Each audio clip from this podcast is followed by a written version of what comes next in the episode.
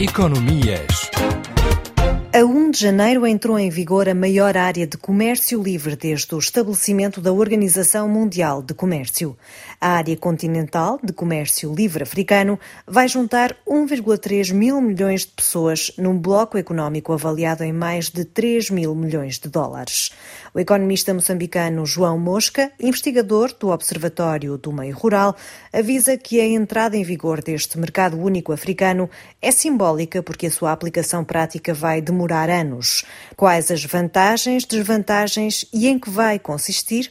As respostas com João Mosca. Entrada em vigor desse acordo é apenas o início de uma intenção para que haja uh, livre circulação de mercadorias entre países africanos uh, subsaarianos. Significa concretamente a redução ou o fim de qualquer tipo de barreira alfandegária, seja em termos de fiscalidade, portanto, tarifas alfandegárias, como em termos de procedimentos administrativos de outro tipo. Simplesmente será necessário sempre que nas fronteiras exista o registro uh, de mercadorias uh, ou nas alfândegas, mercadorias entradas e saídas para fins de estatísticas do comércio externo, não é? Entrar agora em 1 de janeiro significa que quase todos os países, ou todos os países africanos, exceto alguma uma outra exceção em alguns aspectos específicos, eh, de facto têm economias que não são complementares, isto é, quase todos produzem uh, o mesmo tipo de bens, ou produzem uh, matérias-primas do agronegócio, relacionadas com o agronegócio,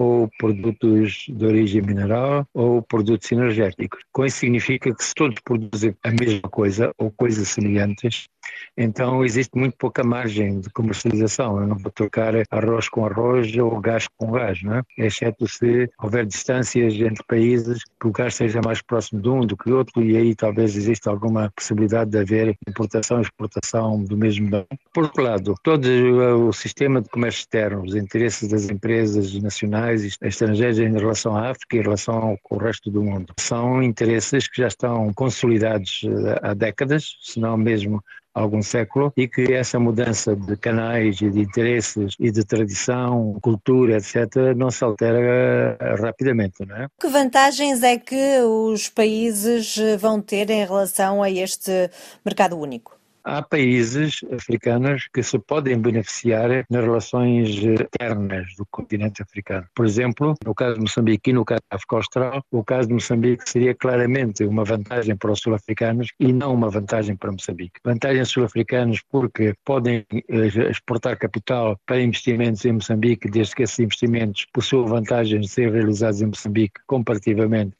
com a África do Sul, vantagens de exportar bens para Moçambique, na medida em que grande parte dos bens alimentares nas principais cidades de Moçambique são fornecidos essencialmente por bens alimentares sul-africanos, e a livre circulação de pessoas, que também pode beneficiar os sul-africanos e também o setor do turismo.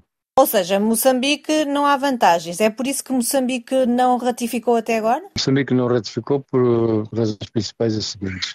Primeiro, a, a, sua economia e os seus empresários não têm capacidade para competir no mercado nacional e estrangeiro com outros fornecedores e outros países que têm muito melhor competitividade. Segundo ponto, que uh, existem lobbies que se foram constituindo, sobretudo depois da independência, de proteção às importações e dificuldade de iniciativas de investimento local. E outra razão importante é que existe uma tradicional dependência de Moçambique em relação à África do Sul, eh, essa dependência não é só apenas de natureza comercial, é também a certos aspectos económicos, sobretudo o investimento sul-africano em Moçambique que teve e continua a ter uh, muita importância, sobretudo em alguns sectores de, industriais, e também todo o tipo de alianças políticas de defesa que são sempre uh, presentes e que em qualquer momento são necessárias. Por exemplo, agora com Cabo Delgado, uh, essa aliança poderá emergir de novo, embora existam algumas dificuldades. Por outro lado, Moçambique tem uma economia débil, não é complementar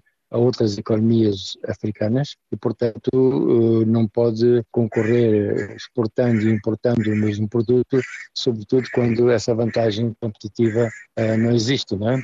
Um acordo de livre comércio deve ser implementado uh, muito longo prazo, na medida em que há ajustamentos na economia de cada um dos países, existem ganhos de competitividade que é preciso fazer, portanto, existem mecanismos de que o livre comércio seja gradualmente aplicado.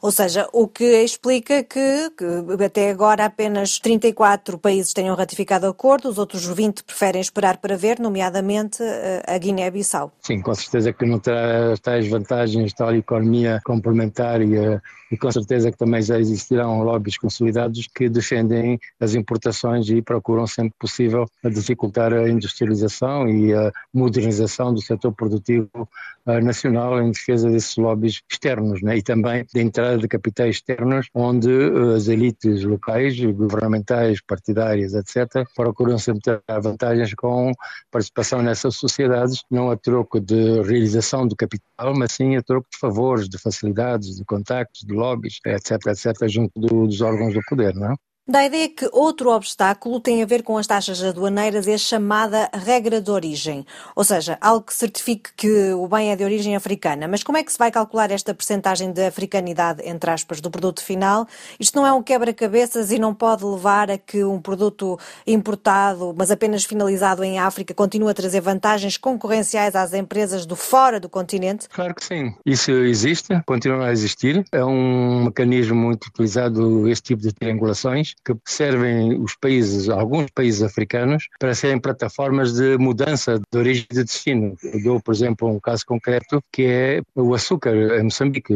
Grande parte, inicialmente, do investimento no setor açucareiro, de reabilitação do setor açucareiro após a Guerra Civil, foram feitos por capitais aqui da zona, sul-africanos principalmente, mas também mauricianos que têm uma grande tradição de produção de açúcar. A África do Sul utilizava o açúcar moçambicano, veio investir em Moçambique porquê? Porque Moçambique fazia parte do acordo ACP, sobre o qual tinha vantagens e cotas e preços eh, de garantia nas suas exportações para a União Europeia e que a África do Sul não tinha, por ser uma economia de rendimento médio. Moçambique, sendo uma economia de rendimento baixo, tinha essa preferência comercial e então os sul-africanos, para ganhar essa conferência preferencial, vieram investir em Moçambique e exportam de Moçambique como produto nacional. É verdade que o açúcar é feito cá, mas é feito por capitais sul-africanos usam a cota de Moçambique para exportar em que as empresas açucareiras de capital não sul-africano ou não uh, de outros países possam utilizar, não é? Estas formas de triangulação, portanto, acabam por agora eh, poder continuar a fazer-se neste mercado único, não é? Se não for transparente, continuar a existir isso, não é? E nós nunca devemos esquecer